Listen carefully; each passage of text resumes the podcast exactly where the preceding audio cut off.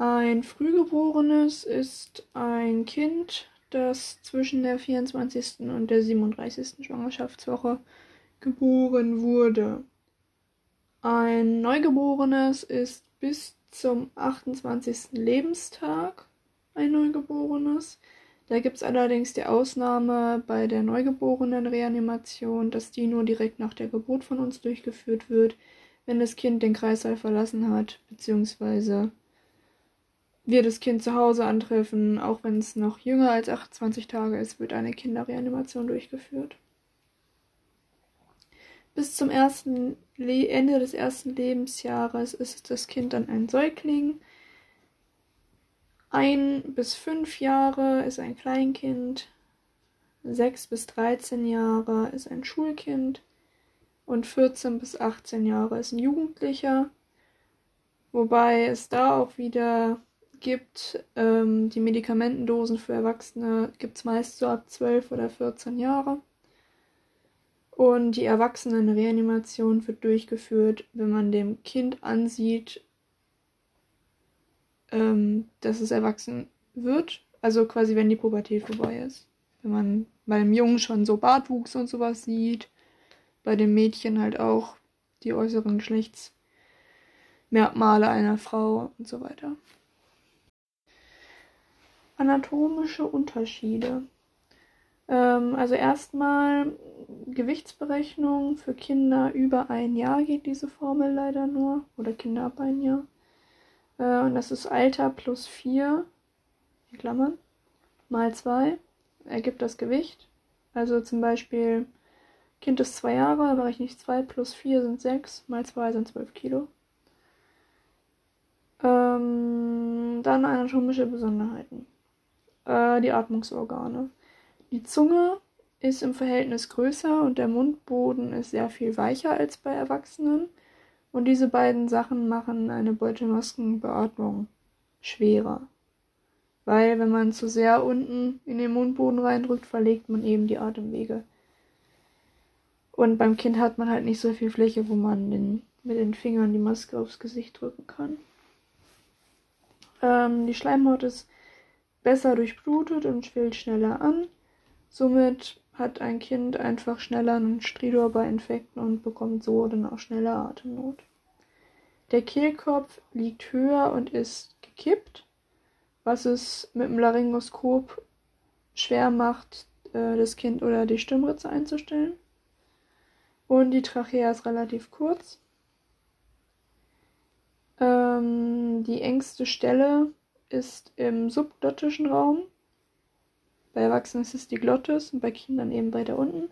So auf Höhe des Ringknorpels. Und der rechte und der linke Hauptbronchus entspringen im gleichen Winkel. Nicht wie beim Erwachsenen, nur rechts steiler ist. Ähm, und somit ist eine einseitige Intubation halt auch links möglich. Und das Risiko für eine komplette Verlegung durch einen Gegenstand, der auf Höhe der Bifurkation zum Beispiel alles dicht macht, ist viel größer.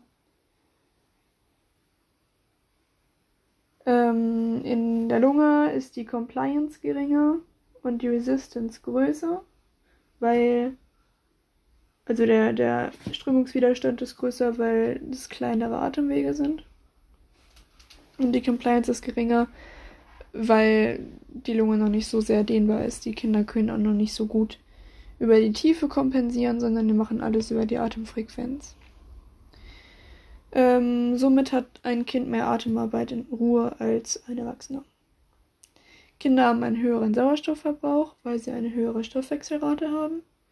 Und die haben noch sehr schwache Zwischenrippenmuskeln, sodass die Atemhilfsmuskulatur total ineffektiv ist. Was man noch wissen sollte, Säuglinge, zumindest die ersten sechs Monate, sind obligate Nasenatmer. Das heißt, die atmen immer durch die Nase.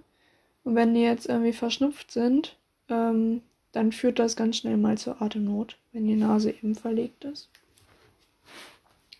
Herz-Kreislauf-System.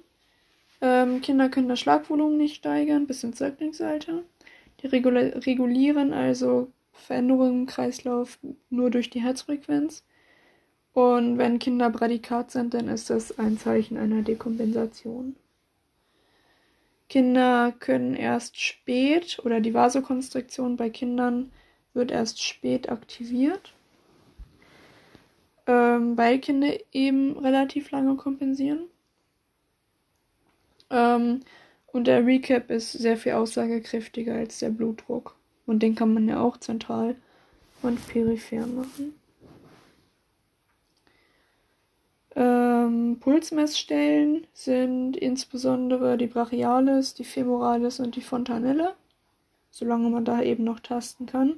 Alternativ kann man bei den Kleinen auch äh, das Herz einfach auskultieren und dann dort die Herzfrequenz auszählen. Ähm, Orte für den Zugang insbesondere Kopfhautvenen bei den kleinsten.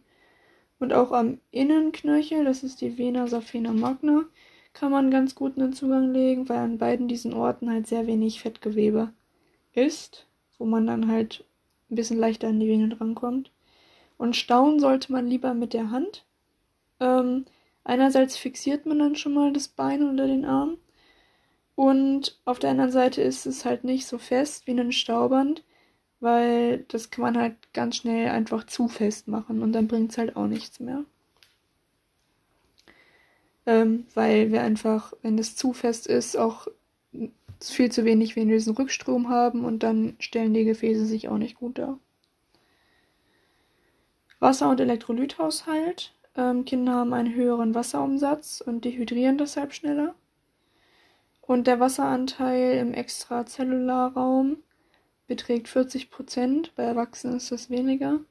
Und deshalb ist für uns eine Dehydratation ähm, sehr viel schwerer zu erkennen.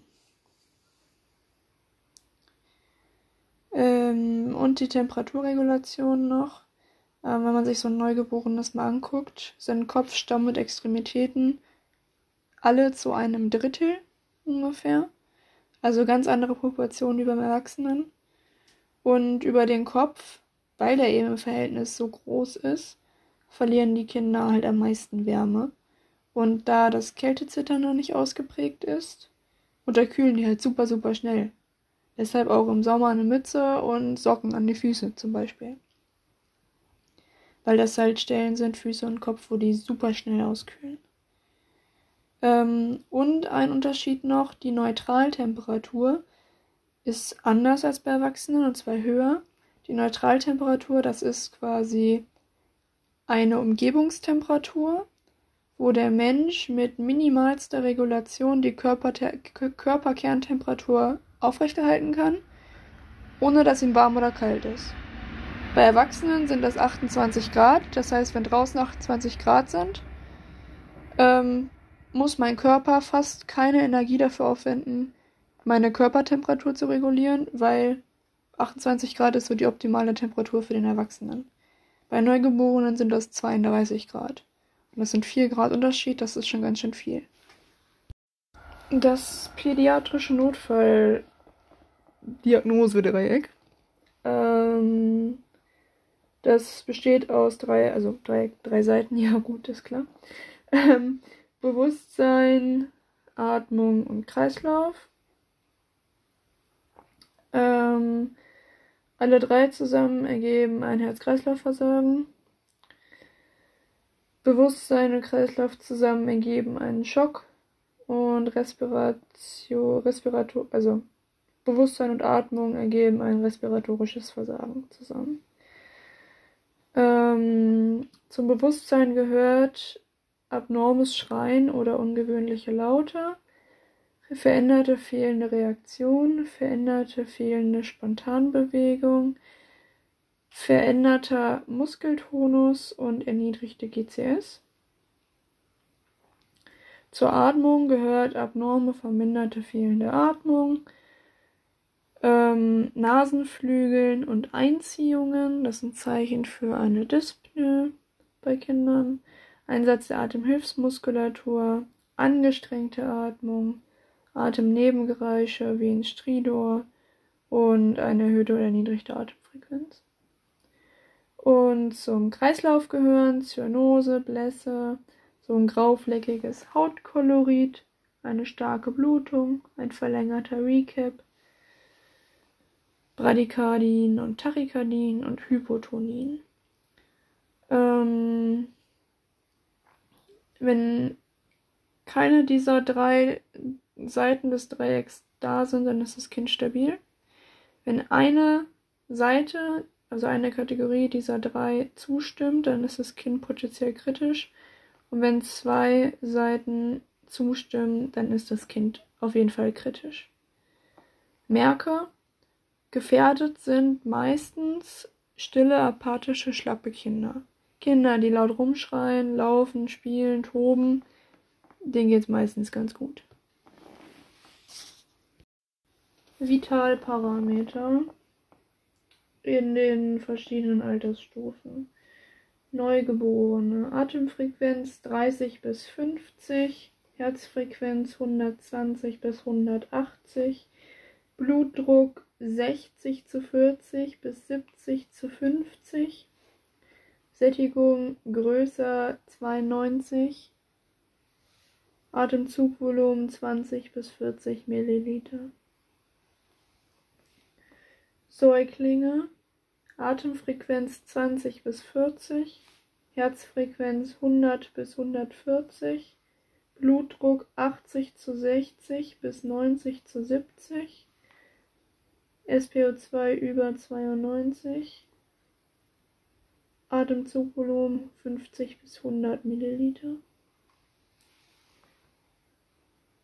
Kleinkinder Atemfrequenz 20 bis 30, Herzfrequenz 90 bis 120, Blutdruck 90 zu 60 bis 100 zu 70, SPO2 über 92, Atemzugvolumen 100 bis 200 Milliliter.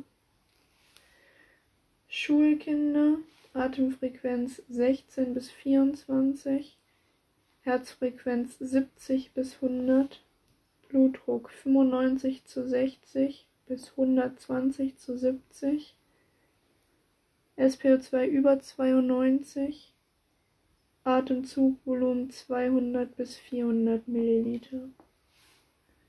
Und Jugendliche, Atemfrequenz 15 bis 20, Herzfrequenz 60 bis 80, Blutdruck 100 zu 70 bis 130 zu 80, Sättigung über 92 Prozent und Atemzugvolumen 300 bis 500 Milliliter.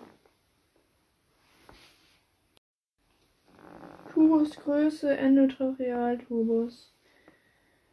Das gilt erstmal für Kinder über einem Jahr und zwar Alter durch 4 plus 4 für einen Tubus ohne Kaff. Hat der Tubus einen Kaff, dann ist es Alter durch 4 plus 3,5 mit Kaff. Das heißt, ist mein Kind ein Jahr alt, Alter durch 4 ist 0,25 plus 4 wäre 4,25 dann lege ich mir einen 4er und einen 4,5er Tubus bereit. Ohne Kraft. Wieder einjähriges Kind. 1 durch 4 ist 0,25 plus 3,5 ist 3,75. Lege ich mir einen 3,5er und einen 4er Tubus mit Kraft bereit. Mit-Kaff wird erst bei Kindern über einem Jahr angewendet. Ähm, weil bei kleineren macht es, also erstmal macht es halt, wenn der länger liegt, Schäden an der Schleimhaut.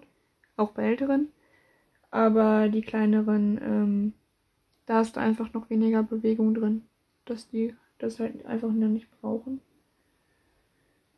Ähm, die Faustregel für die Größe des ETs ist der Durchmesser des kleinen Fingers des Patienten ist der Außendurchmesser des Tubus. Der Kaffdruck für ein ET ist bei 20. cm Wassersäule. Und immer, wenn ein Kind ET intubiert wird, wird die nächst kleinere und größere Tubusgröße vorbereitet. Und für die endotracheale Intubation bei Kindern wird ein Miller-Spatel verwendet. Das sind diese geraden Spatel. Man denke daran, bei der endotrachealen Intubation, äh, der Kopf geht in Neutralposition bzw. die Schnüffelstellung, weil ein Kopfüberstrecken zur Atemwegsverlegung führt. Und wichtig, eine gute Beutelmaskenbeatmung ist besser als eine endotracheale Intubation. Deshalb auch bei Kinderreha, wenn man kein LT benutzen kann, machst du einfach nur Beutelmaske. Also BLS. Die Pädri, Pädri, pädiatrische GCS, GCS für Kinder. Für Kinder kleiner drei Jahre. Augen öffnen, spontan, lautes, also es gibt trotzdem die 15 Punkte. Äh, vier bei Augen öffnen, fünf bei Kommunikation, sechs bei Motorik. Ähm, ja. Augen öffnen, vier Punkte spontan, lautes Ansprechen ergibt drei, auf Schmerzreiz zwei, keine Reaktion einen. Verbale Reaktion oder Kommunikation. Plappern, Brabbeln fünf, Schreien aber tröstbar. Vier, Schreien untröstbar. Drei, Stöhnen, unverständliche Laute. Zwei, keine verbale Reaktion. Einem. Motorik. Spontane Bewegung. 6, auf Schmerzreiz gezielte Bewegung. 5, ungezielte Bewegung auf Schmerzreiz. 4, Beugesynergismen. 3, Strecksynergismen. 2, keine Reaktion einen. Ähm, kurz noch zur Fontanelle, weil das sonst nirgends mehr reinpasst. Ähm, die Fontanelle, das sind ja quasi die noch nicht zusammengewachsenen Lücken zwischen den Schädelplatten. Und ähm, die wachsen so irgendwann im Säuglingsalter zusammen. Ähm, und sind aber im, im neugeborenen kleinen Säuglingsalter noch offen. Und wenn die Fontanelle eingesunken ist, das ist so eine, so eine Lücke dann auf dem Kopf, so eine, Beule, so eine Beule nach innen quasi. Dann spricht das für eine Exikose. Wenn sie vorgewölbt ist, dann spricht das für einen Hirndruck oder eine Hirnblutung. Meilensteine der Entwicklung bzw. Abschätzung des Alters von Kindern. Ähm, mit einem Monat können Kinder Gegenstände fixieren. Mit zwei Monaten können die, wenn die in Bauchlage liegen, den Kopf schon anheben. Mit drei Monaten können die sich in Bauchlage auf die Arme stützen. Mit sechs Monaten können die Säuglinge sicher greifen und sich aus der Rückenlage beispielsweise auf die Seite drehen und gegebenenfalls mit Hilfe schon sitzen. Mit neun Monaten können die Säuglinge sich alleine hinsetzen und freisitzen, mit Hilfe stehen und in diesem Alter fremdeln die. Mit zwölf Monaten ähm, kann das Kind dann frei stehen und mit Hilfe sogar schon die ersten Schritte machen. Mit 15 Monaten kann das Kind frei laufen, aus dem Glas trinken, selber essen und mit 18 Monaten einfachen Aufforderungen folgen. Mit zwei Jahren kann das Kind sicher laufen, kritzeln, ne, Bilder kritzeln und schon um Hilfe bitten. Mit drei Jahren kann man Dreirad fahren, kennt seinen Vor- und Nachnamen und braucht die Windel meist nur nachts. Mit vier braucht man in der Regel keine Windel mehr und kann Fahrrad fahren. Mit fünf kann man auf einem Bein hüpfen und fast fehlerfrei sprechen. Und die Kinder sind meistens sechs oder älter, wenn sie Lücken im Milchgebiss haben. Der fetale Kreislauf. Also im fetalen Kreislauf ist es so, dass sauerstoffreiches Blut von der Plazenta über die Nabelvene ähm, in den Körper des Babys geht und dann zum Teil in die Leber und die dort eben durchblutet und dort halt ins Kapillarnetz geht und zum anderen Teil über den Ductus venosus arantii in die Vena cava inferior. Dann gibt es das Foramen ovale in der Vorhofscheidewand und circa die Hälfte des dort ankommenden Blutes aus der Vena cava inferior. Das ist dann ja Mischblut, weil über den Ductus venosus ähm, arantii kam sauerstoffreiches Blut und das hat sich mit sauerstoffarmem Blut aus den Beinen gemischt. Und dieses Mischblut geht dann ähm, direkt durch das Foramen ovale in den linken Vorhof, die linke Kammer und wird dann in die, halt durch die ähm, Aorta in die obere Körperhälfte gepumpt. Und zwar quasi ähm, geht das quasi in diese drei Aortenbogenabgänge bei obere Körperhälfte. Weil die andere Hälfte des Blutes, was halt aus der Vena cava inferior kommt, Mischblut, plus das Blut, was aus der Vena cava superior kommt, das ist O2-armes Blut, das mischt sich dann in der rechten Kammer und geht über den Ductus arterios, arteriosus botalli ähm, direkt in die Aorta. Umgeht quasi die linke Kammer. Ähm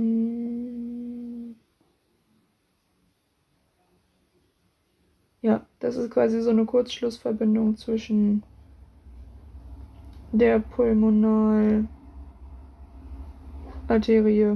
und der Aorta. Und der ist eben erst unterhalb der drei Aortenabgänge und deshalb geht das Blut dann in die untere Körperhälfte. 10% geht auch in die Lunge weiter. Aber der Rest eben über den Ductus arteriosus botalli in die untere Körperhälfte. Und diese 10%, die in die Lunge gehen, das reicht auch völlig weil das ist halt nur zur Eigenversorgung des Lungengewebes, weil ja noch kein Gasaustausch stattfindet. Nabelarterien, also das Blut muss ja irgendwie dann auch wieder zurück zur Plazenta. Die Nabelarterien ähm, gehen dann von den von den jeweiligen Iliaca communis ab, also rechts und links, gibt zwei Nabelarterien. Und das ist eben auch Mischblut. Ähm, und das wird, geht dann von der Arteria iliaca communis wieder zur Plazenta, wird dort mit Sauerstoff und Nährstoffen wieder angereichert und geht dann wieder als O2-reiches Blut in die Leber bzw. den Ductus venosus avantii. Ähm, dann kommt die Geburt und dann wird das irgendwie alles umgekehrt. Ähm, die Venol, äh, die Alveolen sind anfangs mit Fruchtwasser gefüllt, weil das Kind liegt ja in Fruchtwasser.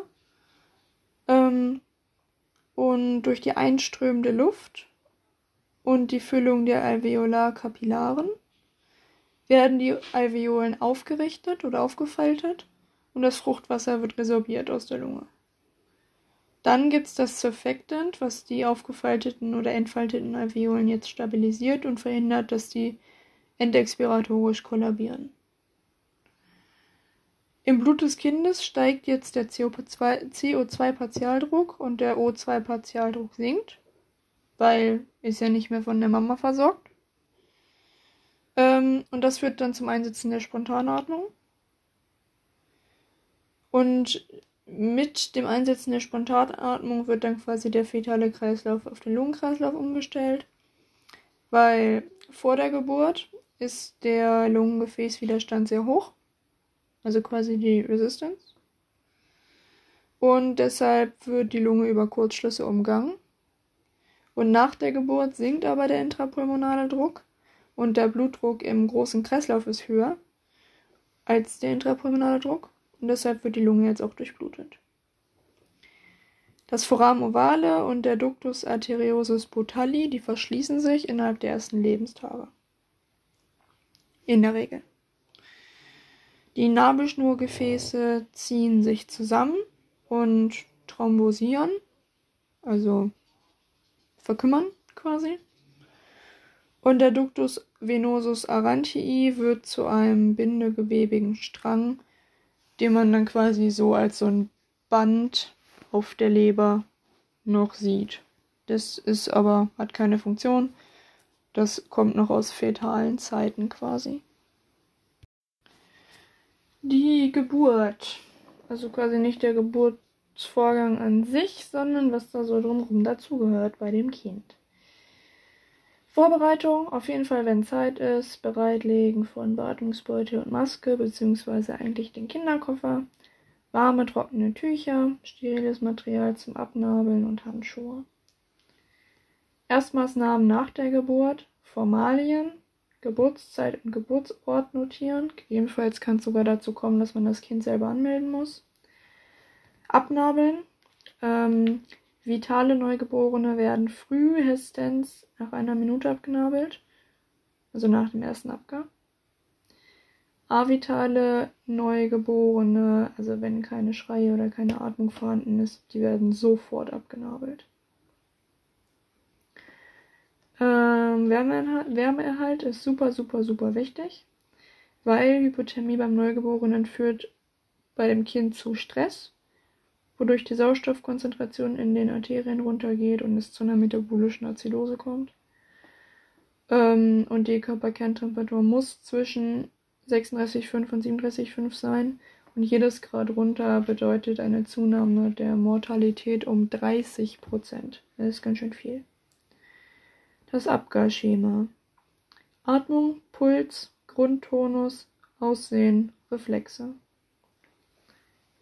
Atmung. Null Punkte, keine Atmung. Ein, äh, ein Punkt ist Schnappatmung oder unregelmäßige Atmung. Und zwei Punkte sind regelmäßiges, kräftiges Schreien. Puls. Null Punkte, kein Puls. Ein Punkt, kleiner 100 die Minute. Zwei Punkte, größer 100 die Minute. Grundtonus bzw. Muskeltonus. Null Punkte, schlaffes Kind. Ein Punkt, träge oder Tonus reduziert. Zwei Punkte, aktiv und der Tonus ist okay. Aussehen, Hautkolorit. Null Punkte für blassblau ein Punkt für ex äh, zyanotisch, also Extremitäten blau und Stamm rosig. Zwei Punkte für ein rosiges Kind. Und Reflexe, beziehungsweise Grimassieren. Null Punkte für keine Reflexe. Ein Punkt für das Verziehen des Gesichtes, also so verlangsamte Reflexe. Und zwei Punkte für Husten, Niesen, Schreien bei Stimulation. Ähm, zur Atmung noch. Man guckt, ist Eigenatmung vorhanden. Beurteilt Atemfrequenz, Atemzugvolumen, seitengleiche Thoraxbewegungen. Und eine Art, die Atmung ist auffällig, wenn es eben eine Schnappatmung ist oder es Stöhnen ist. Ja. Zur Herzfrequenz, ähm, die auskultiert man über der Herzspitze. Also nicht Puls fühlen, sondern auskultieren. Und gegebenenfalls kann man EKG kleben, falls da halt was auffällig ist, weil das zuverlässiger ist als der SPO2-Kindersensor. Zum Muskeltonus, ähm, der ist beim vitalen Neugeborenen eher hoch. Die Extremitäten sind angewinkelt und man kann die zwar strecken, aber das Kind winkelt die wieder an. Ähm, und beim ja, avitalen Neugeborenen ist es mehr so kraftlos, schlapp. Ja. Und das Hautkolorit, das ist auffallend blass weißlich, wenn eine Perfusionsstörung vorliegt. Ähm, oder grün, gelb, bräunlich belegt, dann ist es meist verfärbtes Fruchtwasser. Oder wie gesagt, zyanotisch blau ist halt die Hypoxie. Das Abgar sollte nach einer Minute bzw. sofort, nach fünf Minuten und nach zehn Minuten erfolgen. Es gibt jeweils zehn Punkte zu vergeben, fünf Kriterien mit 0 bis 2 Punkten. Und bei kleiner sechs Punkten ist das Kind intensivpflichtig. Newborn Life Support.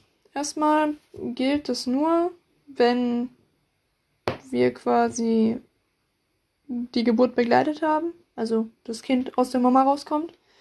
Ähm, und wenn es noch kleiner als 28 Tage ist, also im Prinzip noch ein Neugeborenes, aber schon zu Hause bzw. den Kreissaal verlassen, dann ist es für uns im Rettungsdienst eine Kinderreanimation und keine Neugeborenenreanimation.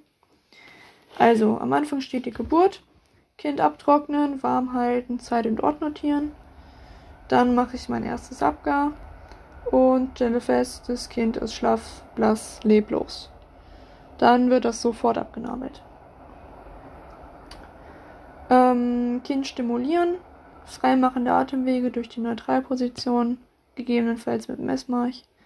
Ähm, da etwas unter die Schulterblätter legen, dass die Neutralposition auch erreicht wird, weil der Kopf so groß ist. Und fünf Blähmanöver mit Raumluft. Ähm, blähende Beatmung sind so, so zwei Sekunden, zwei, drei Sekunden lang. So richtig so blähend. Ähm, wenn die effektiv sind, dann steigt sofort die Herzfrequenz an und wir haben effektive Thoraxbewegung. So, nach diesen fünf Manövern erneute Reevaluation.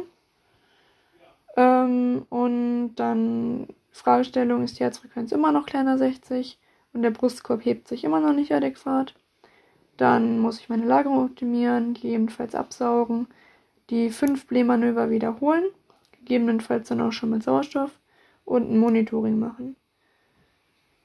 Ähm, diese Sachen, quasi von feststellen, das Kind ist schlafblass leblos, bis das zweite Mal die Blähmanöver und das Monitoring, das sind 60 Sekunden. Zum Absaugen sei noch gesagt, das wird nicht routinemäßig gemacht, weil es zur Verzögerung der Spontanatmung kommen kann dadurch. Es kann ein Laryngospasmus entstehen und eine vagusinduzierte Bradykardie, weil der Nervus vagus da ja im Rachen lang läuft. So. Nach diesen ersten 60 Sekunden, also nach zweimal blähenden Beatmungen, Monitoring angeschlossen und so weiter, führe ich meine Beatmung für 30 Sekunden weiter mit einer Frequenz von 30 die Minute. Dann eine erneute Reevaluation. Ist die Herzfrequenz immer noch kleiner 60? und es besteht keine Eigenatmung, beginne ich mit der Reanimation. 3 zu 1. Dreimal drücken, einmal beatmen. Ähm, Beutemaskenventilation wird priorisiert. Also keine Atemwegssicherung erstmal. Nach den Blähmanövern wird auf jeden Fall mit 100% Sauerstoff beatmet. Ähm, auf die Lunge hören wegen einem Pneumothorax. Zur C Primär wird ein IO-Zugang gelegt, gegebenenfalls noch ein Nabelvenenkatheter, wenn es noch geht. Ähm und die Dosis Adrenalin ist 0,01 Milligramm pro Kilogramm Körpergewicht. Auf jeden Fall an den Wärmehalt denken, der ist super, super wichtig. Und alle 30 Sekunden Reevaluation. Wenn die Herzfrequenz dann stabil über 60 die Minute ist, kann die Reanimation beendet werden. Ähm, akzeptable präduktale Sauerstoffsättigungen sind. Also präduktal heißt halt, wenn der Duktus noch nicht verschlossen ist. Ne? Ähm, der verschließt sich ja innerhalb der ersten Tage. Ähm, aber akzeptable Sättigungen sind 2 Minuten nach der Geburt eine 60er Sättigung, 3 Minuten 70er Sättigung, 4 Minuten 80er Sättigung.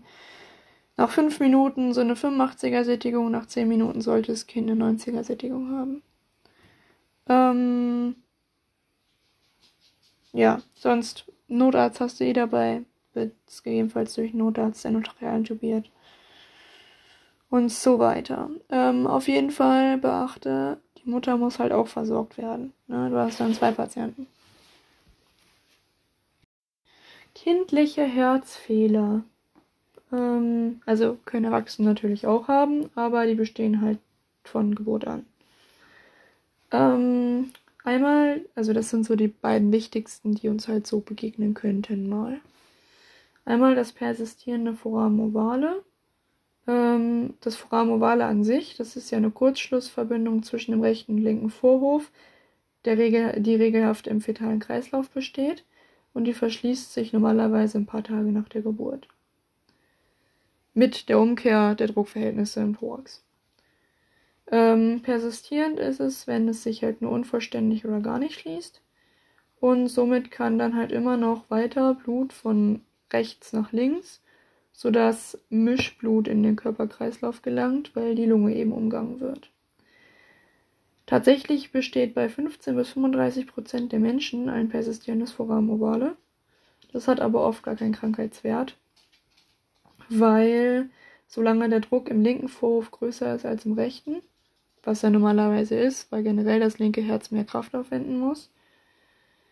Ähm, dann haben wir kein oder kaum Blutdurchtritt oder Blutübertritt von rechts nach links, ähm, was eben nicht zu einer gravierenden Sauerstoffabfall, Sättigungsabfall kommt.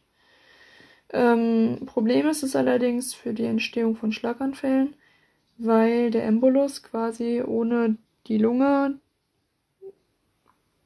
ähm, passieren zu müssen, kann der Embolus direkt von rechts nach links, geht dann in die linke Kammer, in die Aorta und ja, geht dann halt in den Kopf.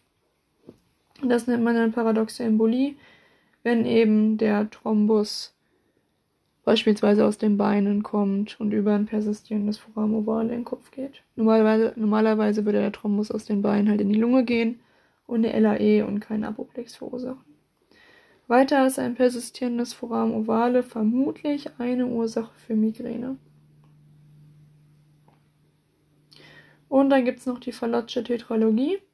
Das ist ein angeborener Herzfehler. Ich glaube, 6 oder 8 Prozent waren es ähm, aller Herzfehler, die es so gibt. Und das ist halt relativ häufig ähm, unter den Kindern, die Herzfehler haben. Und die Phallasche Tetralogie besteht aus vier Defekten, also ist eine Kombination aus vier Defekten. Und zwar haben die Kinder eine Pulmonalklappenstenose, eine rechtsventrikuläre Hypertrophie, weil das rechte Herz halt viel mehr machen muss, weil die Pulmonalklappe stenosiert ist und die Pulmonalvene ist jetzt auch nicht so super weit. Äh, Pulmonalarterie, so, Entschuldigung. Dann haben die Kinder einen Ventrikelseptum-Defekt und eine reitende Aorta. Und die Aorta reitet quasi, in Anführungsstrichen, über diesen Ventrikelseptum-Defekt und hat somit eine Verbindung zur rechten und zur linken Kammer.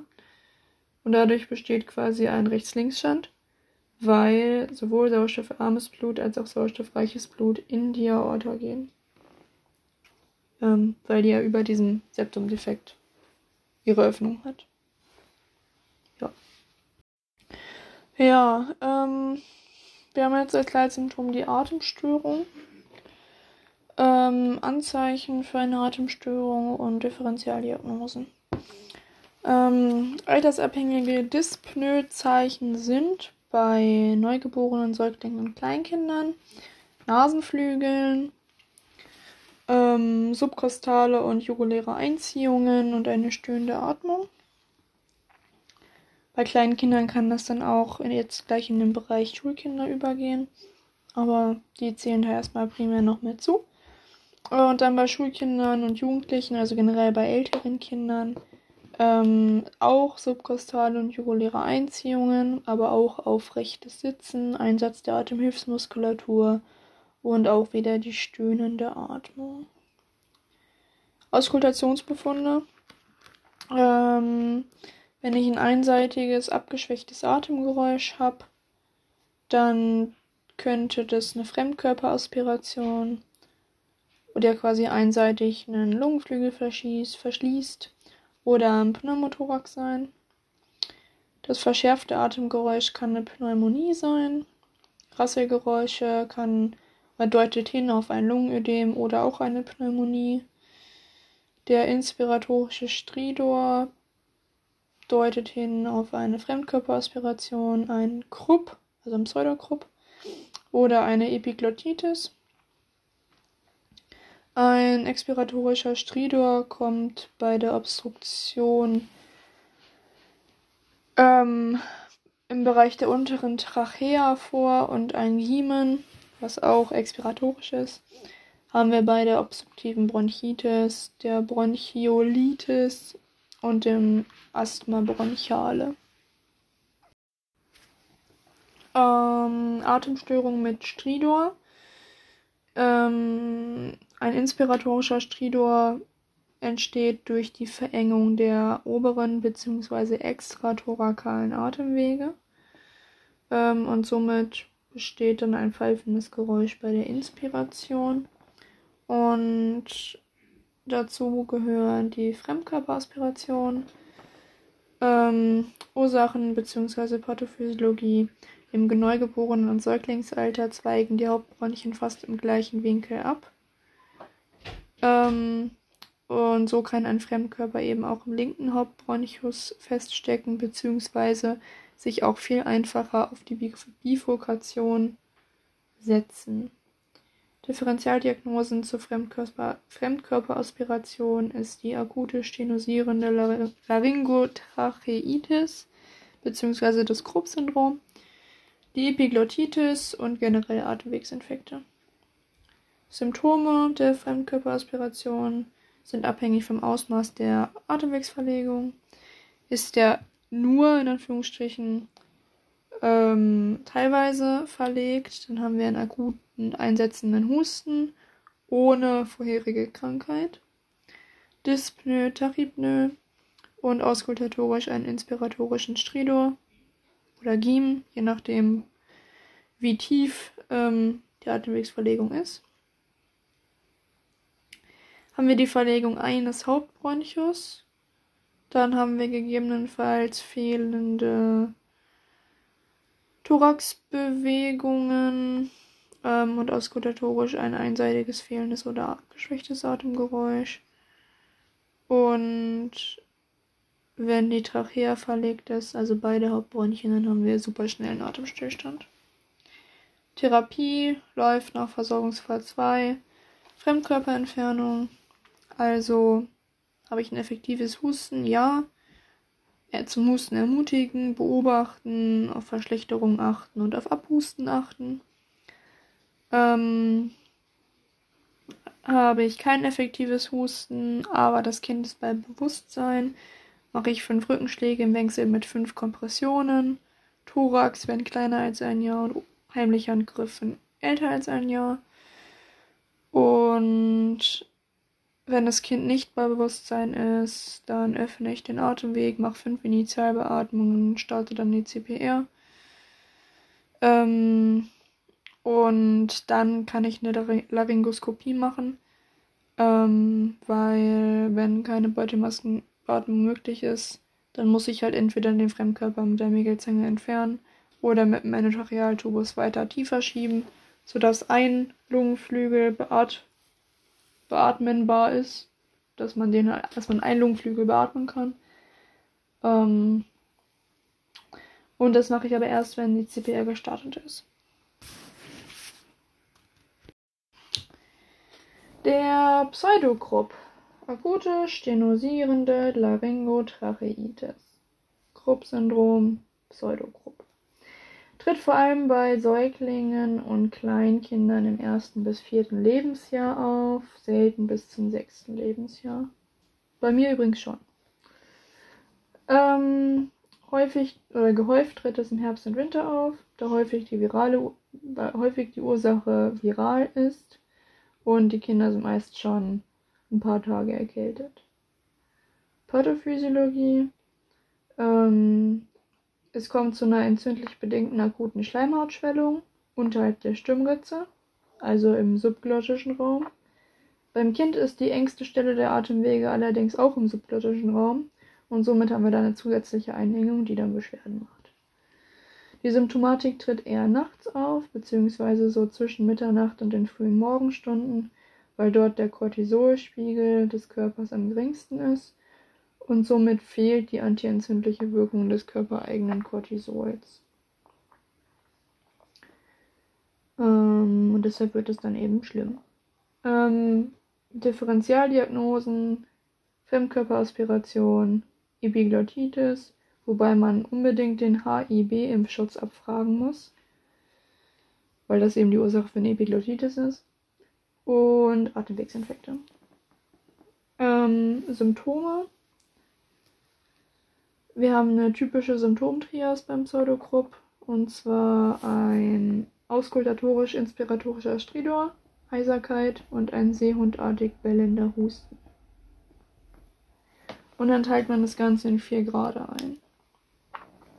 Grad 1 habe ich die typische Symptomtrias, wobei der inspiratorische Stridor nur bei Aufregung hörbar ist. In Ruhe ist er keiner.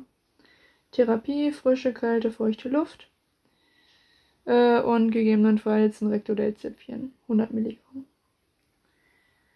Ähm, moderater Pseudogruppanfall, da habe ich dann diese Symptomtrias, den Stridor, aber auch in Ruhe.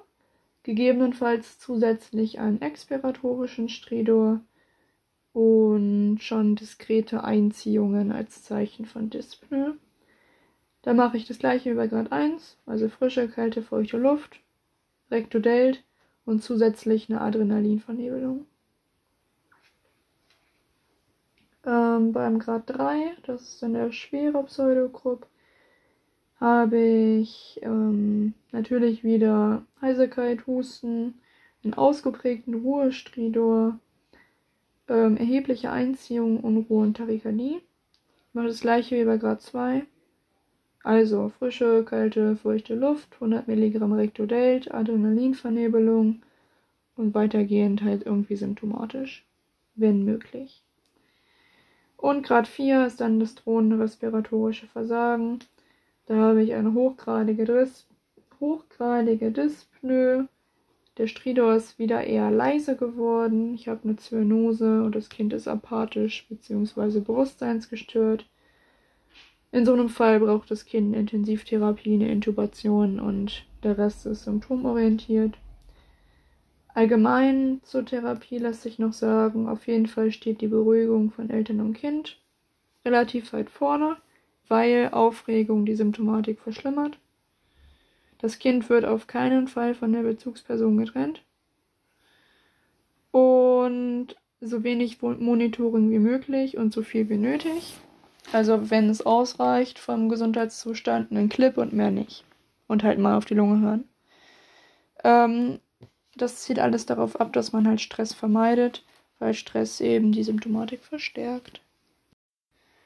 Die Epiglottitis. Das ist eine Entzündung des Kehldeckels, die meist im Alter von drei bis sieben Jahren auftritt, aber auch Erwachsene können eine Epiglottitis bekommen. Pathophysiologie Ursachen. Ähm, verursacht ist die Epiglottitis durch das Bakterium Haemophilus influenzae Typ B, HIB abgekürzt.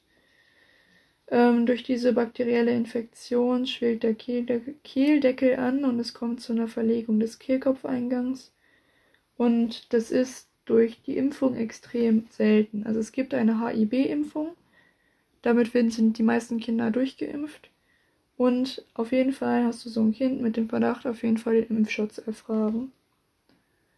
Ähm, und gegebenenfalls auch den Impfpass mitnehmen. Differentialdiagnosen, Pseudogrupp, Fremdkörperaspiration und pfeifisches Drüsenfieber, weil die wirklich Hochfieber haben. Symptome: Das Kind wirkt schwer krank, hohes Fieber über 39 bis 40, hat eine klare, klosige Sprache, nicht heiser.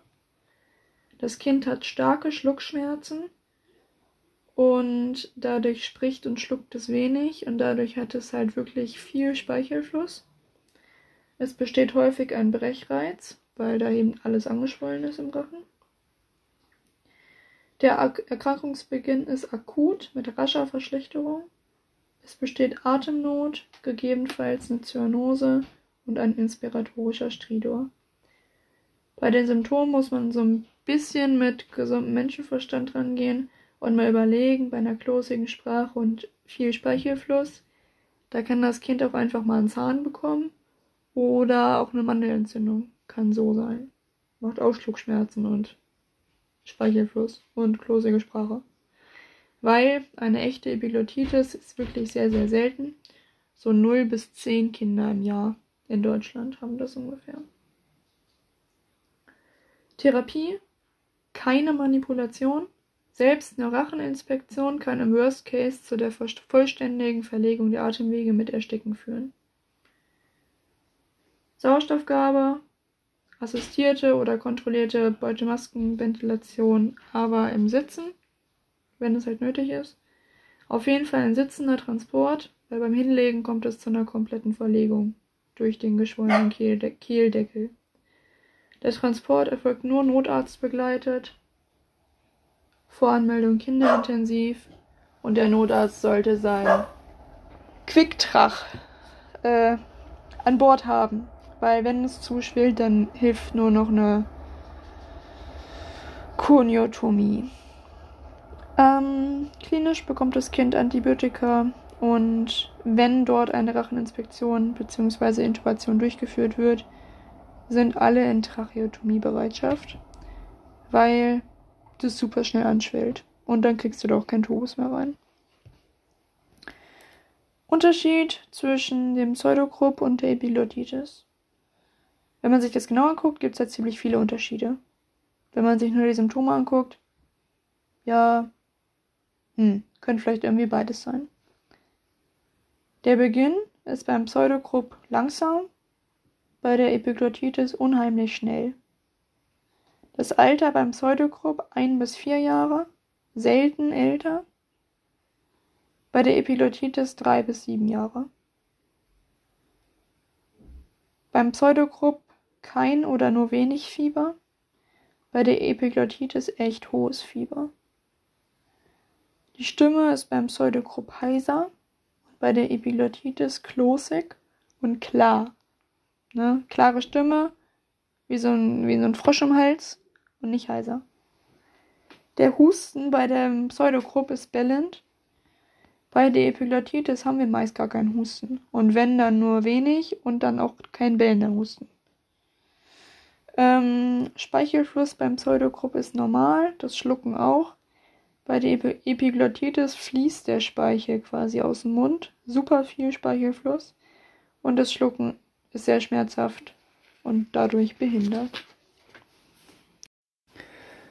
Atemstörung mit Giemen. Giemen ähm, kommt zustande durch dann eine Verengung der intrathorakalen, also unteren Atemwege. Und Giemen ist ein pfeifendes, quietschendes Atemgeräusch bei der Expiration, gegebenenfalls auch als Distanzgiemen wahrnehmbar.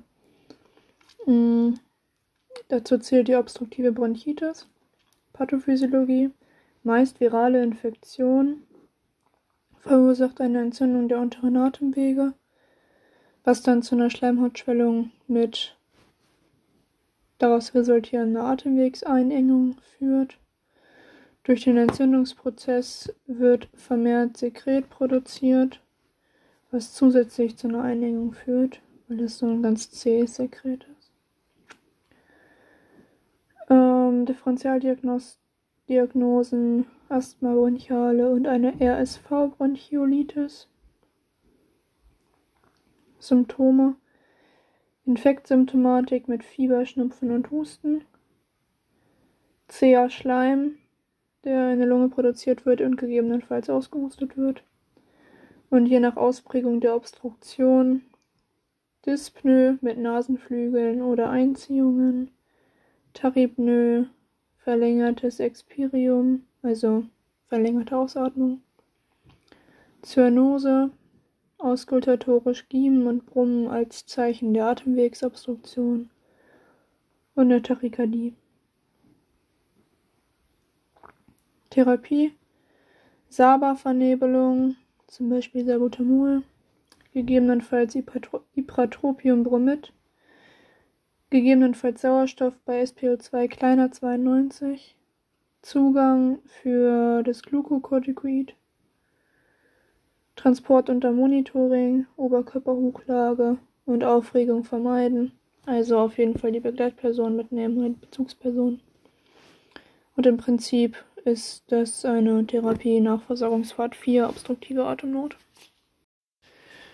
Die Bronchiolitis betrifft ausschließlich Säuglinge in den Wintermonaten.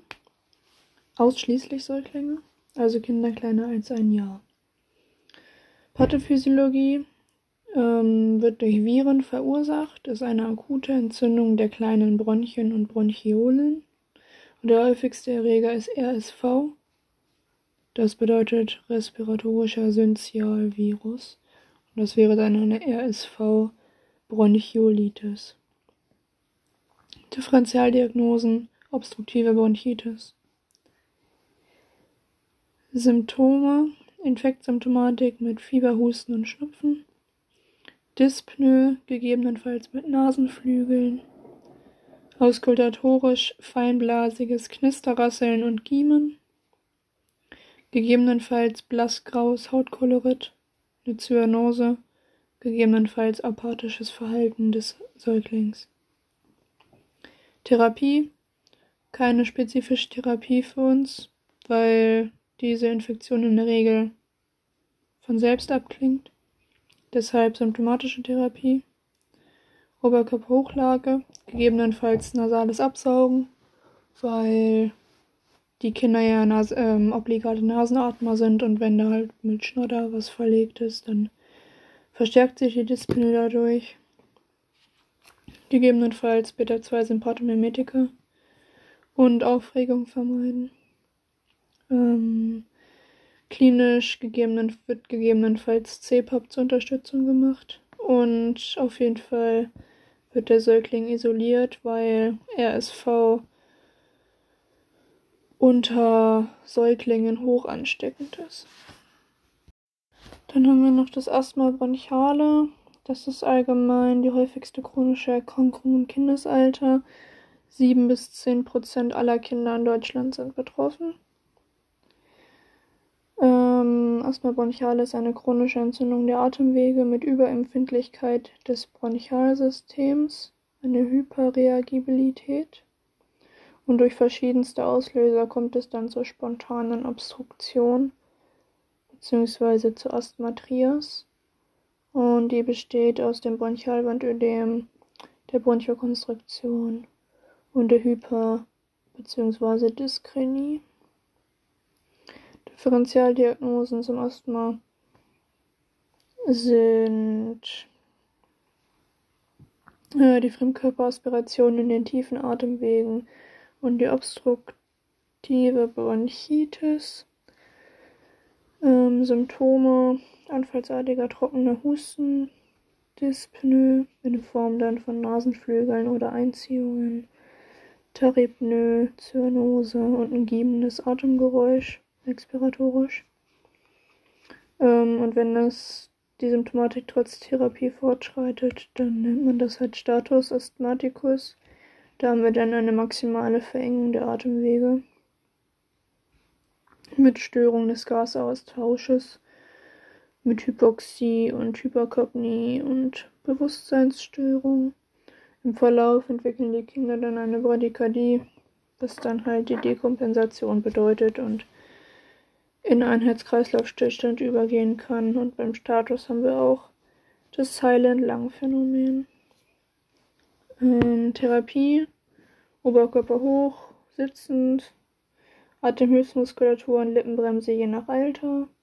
Dann Therapie nach Algorithmus. Obstruktive Atemnot. Also Saba, Sama, Cortison. Und Transport äh, in die Klinik beim Status auf die Kinder-ITS. Pertussis, Keuchhusten. Allgemein ist es eine ansteckende, hoch ansteckende Infektionskrankheit, die über Wochen verläuft und insbesondere Säuglinge und äh, also insbesondere Neugeborene und junge Säuglinge betrifft, weil eine Impfung dagegen erst mit zwei Monaten Lebensalter möglich ist. Ähm, aber auch Erwachsene können Keuchhusten bekommen und zwei Drittel der Erkrankten sind eben Erwachsene. Der Erreger ist Bordella, nee, Bordetella pertussis und der vermehrt sich auf der Atemwegsschleimhaut und führt dort zu einer lokalen Zerstörung der Mucosa. Ähm, Differentialdiagnosen, Bronchitis, RSV Bronchiolitis und die Fremdkörperaspiration. Symptome: Der typische anfallsartige trockene Husten, Staccato-Husten heißt er auch, und der hält über Wochen an. Keine pathologischen Atemgeräusche und bei Säuglingen treten Apnoen auf. Therapie: Oberkörperhochlage, gegebenenfalls Sauerstoffgabe. Symptomorientiert. Klinisch wird bei Apnoen bei Säuglingen mittels CPAP unterstützt und die Patienten erhalten eine Antibiotikatherapie. Der Fieberkrampf. Ähm, allgemein ist der Fieberkrampf ein Gelegenheitsanfall, also ein Krampfanfall, der zwar bei gewissen Umständen auftritt, aber ohne anhaltende Funktionsstörung des Gehirns ist. Ähm, der Fieberkrampf ist die häufigste Form im Kindesalter an Krampfanfällen. Ähm, und besonders empfänglich dafür sind Kleinkinder oder Säuglinge und Kleinkinder so im Alter von sechs Monaten bis fünf Jahren. Und der schnelle Fieberanstieg führt dann eben zu einem generalisierten tonisch-klonischen Krampfanfall mit Bewusstlosigkeit. Ähm, und da ist nicht die Höhe des Fiebers entscheidend, sondern die Geschwindigkeit des Fieberanstieges. Symptome, halt der Fieberkrampf dauert wenige Minuten, ähm, ist generalisiert und tonisch-klonisch. Das Kind hat Fieber. Es gibt eine postektale Phase und in der Anamnese liegt ein Infekt begleitend vor.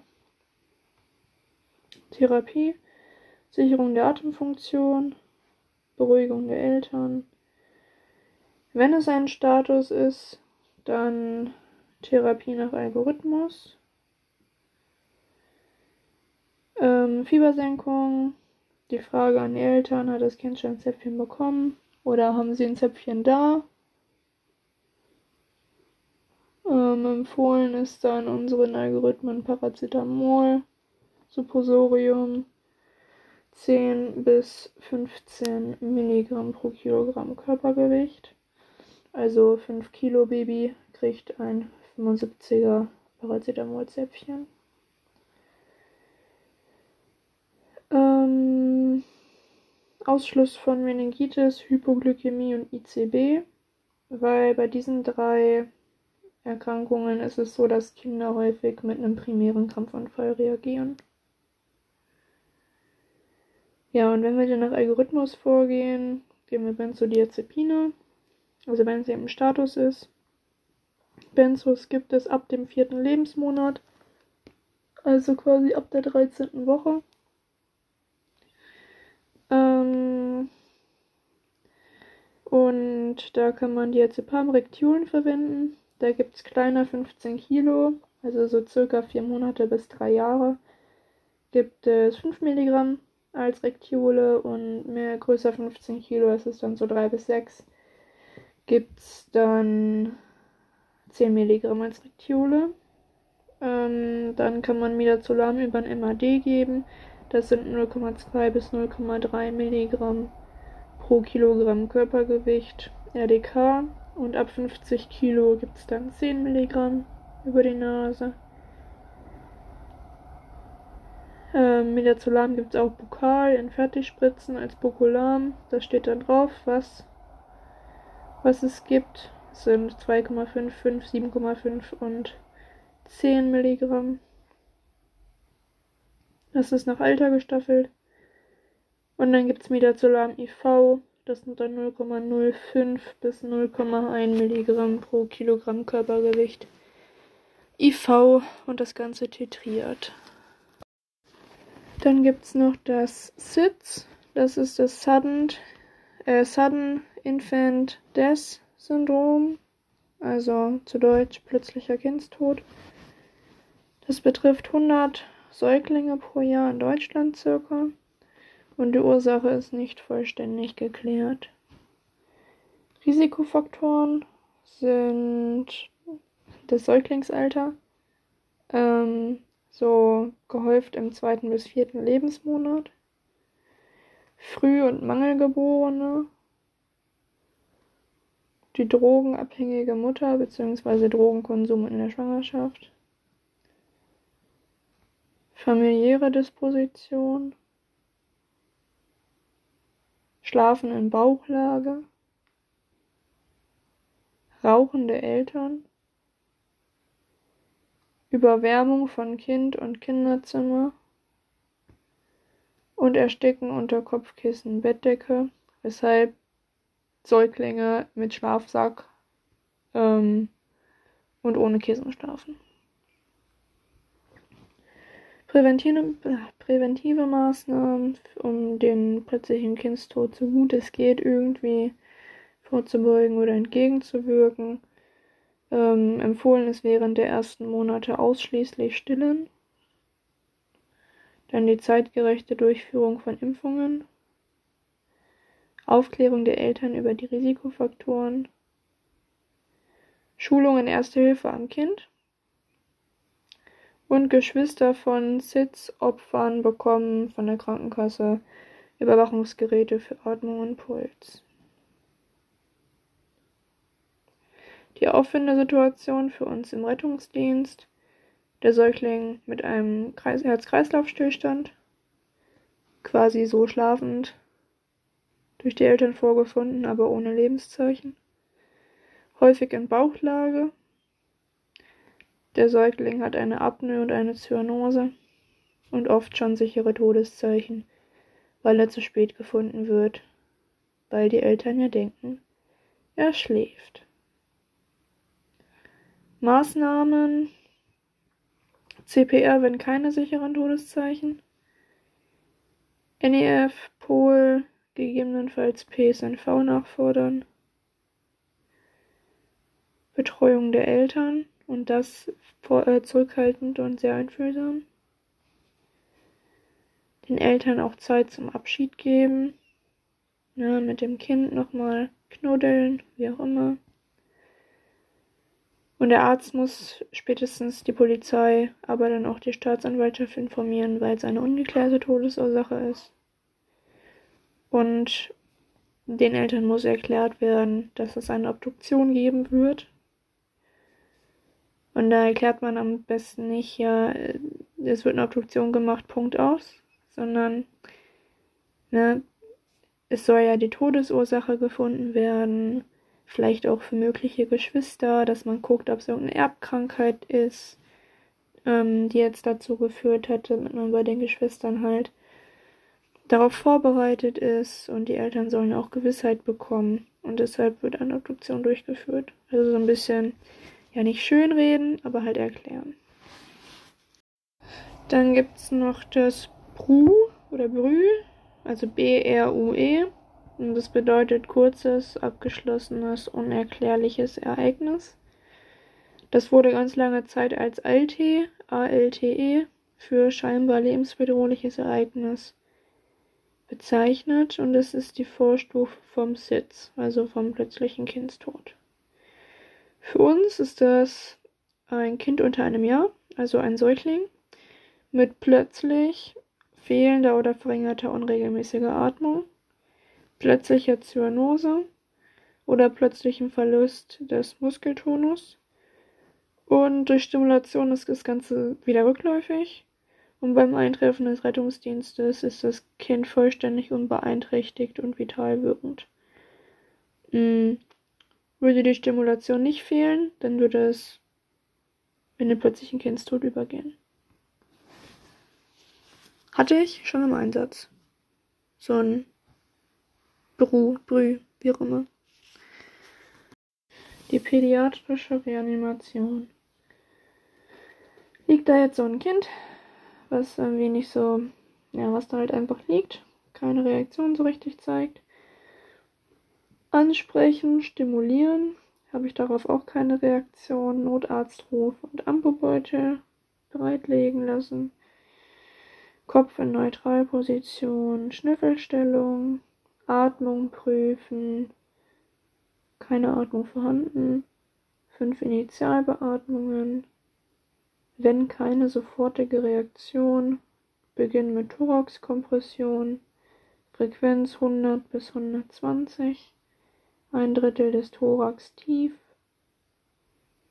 kleiner ein Jahr wird mit Daumen komprimiert und größer ein Jahr mit einer Hand oder zwei Händen. Nach 15 Thoraxkompressionen wird zweimal beatmet. Dann wird die Reha 15 zu 2 weitergeführt, bis man 10 Zyklen, also 10 mal 15 zu 2 geschafft hat. Und nach 10 Zyklen wird eben nach Lebenszeichen gesucht.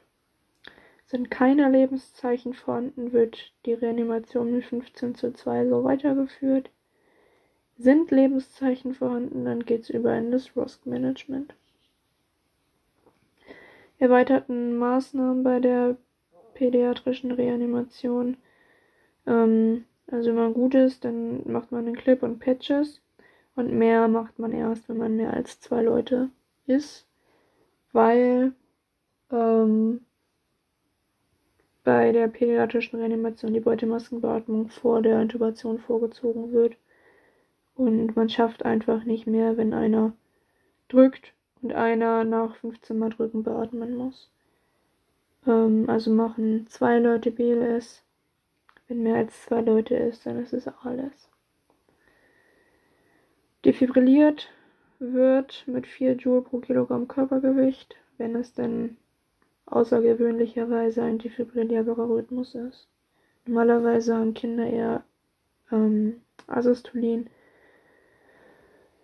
weil eine Hypoxie eine Asystolie eher macht und Kinder meist wegen einer Hypoxie einen Kreislaufstillstand erleiden.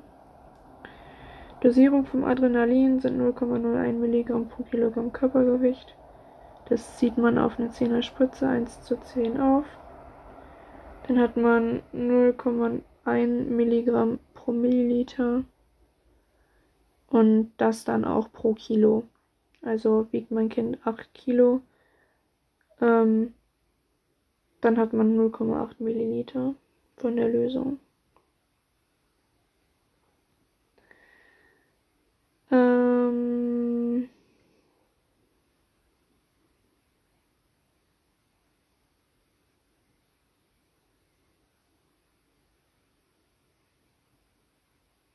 ja.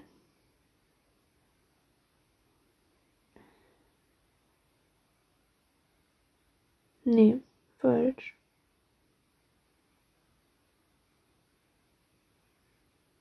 Doch. Also, nochmal. Wir ziehen das 1 zu 10 auf, haben dadurch dann 0,1 Milligramm pro Milliliter und 0,1 Milliliter entspricht einem Kilo Kind. Also wiegt das Kind 8 Kilo, nämlich 0,8 Milliliter. So. Amiodaron sind 5 Milligramm pro Kilogramm Körpergewicht. Das gebe ich unverdünnt in eine Zehnerspritze. Und ziehe mir die gleiche Milliliter Anzahl raus wie beim Adrenalin. Wiegt mein Kind jetzt also 8 Kilo, nehme ich das mal 5 Milligramm, hätte ich 40 Milligramm. Ähm, die Ampulle Amiodaron hat 150 Milligramm auf 3 Milliliter, also 50 Milligramm pro Milliliter. Und das sind dann 40 Milligramm auf 0,8 Milliliter. Der Zugang beim Kind, ähm, primär ICRO. Ähm, und bei Kindern kann man an der distalen und proximalen Tibia bohren, am distalen Femur, und am proximalen Humerus. Die Kindesmisshandlung. Allgemein kann sowas in jeder sozialen Schicht, in jeder Familie und in jedem Alter des Kindes auftreten. Warnzeichen auf eine Kindesmisshandlung sind so Verletzungen in ungewöhnlichen Lokalisationen und auch so ein auffälliges, ruhiges, schüchternes Kind. Atypische Verletzungen. Also beim Sturz, wenn man sich da am Kopf verletzt, dann sind so Stirn, Nase, Kinn oder Hinterkopf kaputt. Ähm, bei der Misshandlung ist es eher so oben auf dem Kopf drauf quasi. Oder Auge, Wangen und die Mundschleimhaut ähm, sind oft verletzt bei der Kindesmisshandlung. Der Rumpf ist beim Sturz eher nicht verletzt. Bei der Misshandlung Rücken und Gesäß ist sehr oft verletzt. Beim Sturz der Ellenbogen und Handballen ähm, sind viel verletzt, wenn die Kinder stürzen. Ne? Man stützt sich ja darauf ab. Bei der Kindesmisshandlung sind eher so die Oberseiten von den Unterarmen und die Oberseiten von den Händen betroffen. Wenn die da zum Beispiel Schläge mit dem Stock oder mit dem Gürtel drauf bekommen. Die untere Extremität ähm, beim Sturz ist so das Knie und das Schienbein betroffen. Und der, bei der Misshandlung eher gar nicht. Typische Symptome bei der Kindesmisshandlung. Gleichzeitiges Vorliegen neuer und älterer Verletzungen oder Hämatome. Geformte Hämatome, äh, zum Beispiel so Griffspuren oder eine Doppelkontur von Stock, Stockschlägen beispielsweise. Wenn der Stock nämlich auf die Haut prallt, dann bildet sich quasi links und rechts von der Fläche, wo der Stock drauf gedrückt hat, das Hämatom. Dann atypische Lokalisation der Verletzungen, Verletzungen im Mundbereich, thermische Verletzungen im Bereich des Hinterns und Hämatome, Frakturen bei Säuglingen, weil die noch so ja, inaktiv sind, dass da eigentlich keine Hämatome und Frakturen auftreten. Als Ausprägung der Kindesmisshandlung gibt es dann das Schütteltrauma ähm, da zugrunde liegt, dass das Kind oder dass Säuglinge noch keine starke Nackenmuskulatur haben ähm, und dadurch starke Kopfbewegungen möglich sind. Und das Gehirn prallt eben durch das Schütteln immer wieder vorne und hinten gegen die Schädelkalotte. Und dadurch zerreißt irgendwann die Brückenvene. Und normalerweise verbindet die eben die Dura Mater mit dem Hirn. Und wenn die zerreißt, dann kommt es zur venösen Blutung. Und dazu kommen eben auch noch die Quetschungen und Prellungen von dem Schütteln. Also dadurch, dass das Gehirn immer vorne und, gegen, vorne und hinten gegenschlägt. Und venöse Blutung plus die Quetschungen und Prellungen zusammen ergeben dann einen Hirndruckanstieg.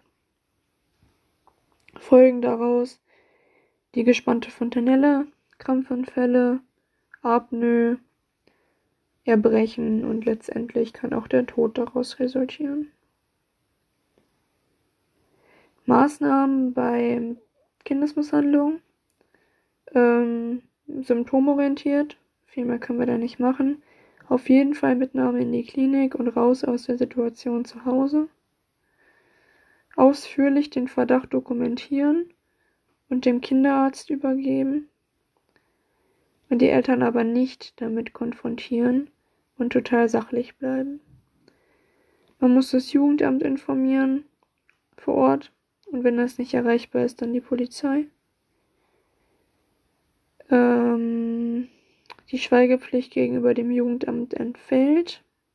Das geregelt im Bundeskinderschutzgesetz. Gegenüber der Polizei kann man das mit dem rechtfertigen Notstand begründen. Gegebenenfalls den medizinischen Kinderschutzbund informieren unter der Nummer 0800 192 1000.